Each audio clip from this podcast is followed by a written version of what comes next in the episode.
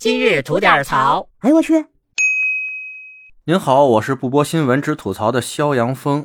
咱昨儿啊刚聊完这台湾主持人黄子佼啊性侵猥亵这事儿，今儿又出了一炎亚纶跟未成年人发生关系啊，并且拍了不雅视频的这么一事儿。他们那嘎达要再不消停点啊，我都害怕我们这节目要从吐槽类节目改成八卦类节目了。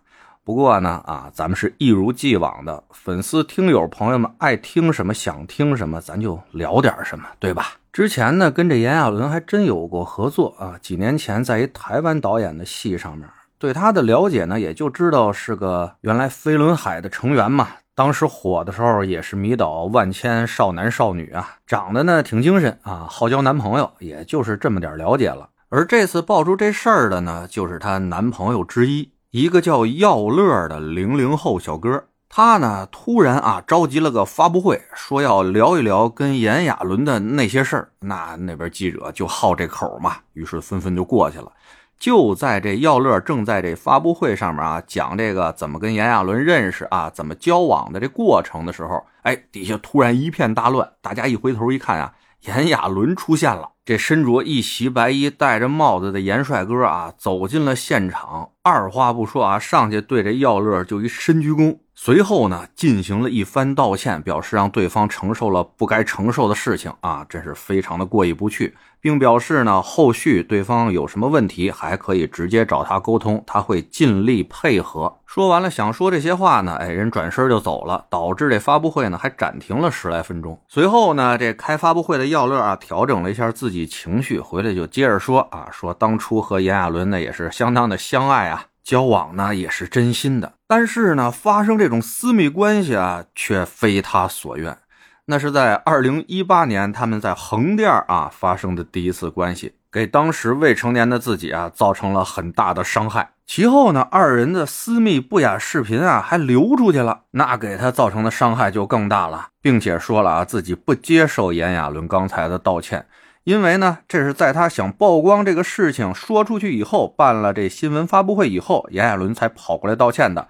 之前那么长时间从来没道过歉。对于那不雅视频的流出呢，一直说啊在查在查怎么弄出去的，但至今呢也没给出一实在说法，并且还透露啊俩人分手也是因为炎亚纶劈腿了啊，又有其他的新欢了，所以二人才分手的事儿呢，大概就是这么点破事儿啊，我就纳了闷儿了。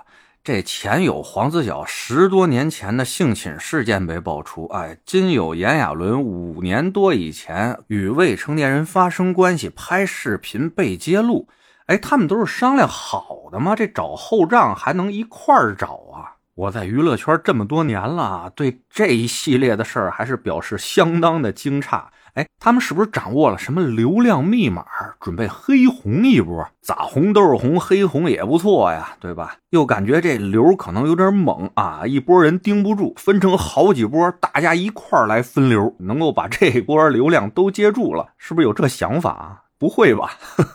再有啊，昨天说黄子佼那事儿啊，那波人里边可能没人会受到这法律的制裁，为什么呢？时间有点长，过了这追诉期了，而且证据呢，也就是一家之言，也没有什么凿实的证据，还有一些什么管辖权的问题啊，所以那边啊，可能不会有人受到这法律的制裁。但这次啊，炎亚纶这事儿可不一样了，这刚过去五年，甭管是你跟这未成年人发生关系，还是进行了一些拍摄不雅视频的这个事儿，并且造成了不雅视频的流出，这些都能判呀。就光是这偷拍未成年人这做法吧，那基本上就可以判一年以上七年以下有期徒刑，并处一百万新台币的罚金。真不知道他们是怎么琢磨的啊！这要真是奔着炒作去了，那也属于自杀式袭击了。这个还有就是有一部分粉丝吧，也真是挺让我无语的。这事儿都已经明明白白的摆这儿了，人正主都已经出来道歉了。你们这儿还撕啥，对吧？哎呀，那儿还加油啊！你是最棒的啊！我们都理解你，这真有点扯淡了。这个，咱干什么事儿、说什么话带点脑子行不行？哎，就算没脑子，你做人有个底线吧。你冲着这犯罪分子喊加油，这事儿不合适啊！你喜欢个谁，崇拜个谁，这都没问题。但是他放个屁，你都说是香的，这就有点过分了吧？您说是不是？好嘞，就这些破事儿啊，后面还有什么大瓜，我再得空跟大家聊吧。我是每天陪您聊会儿天的肖阳峰，您要是没聊够的话啊，我们还一长节目呢，叫左聊右侃，您可以得空啊过去听听去。我先谢谢您了，今儿就这吧，回见了您的。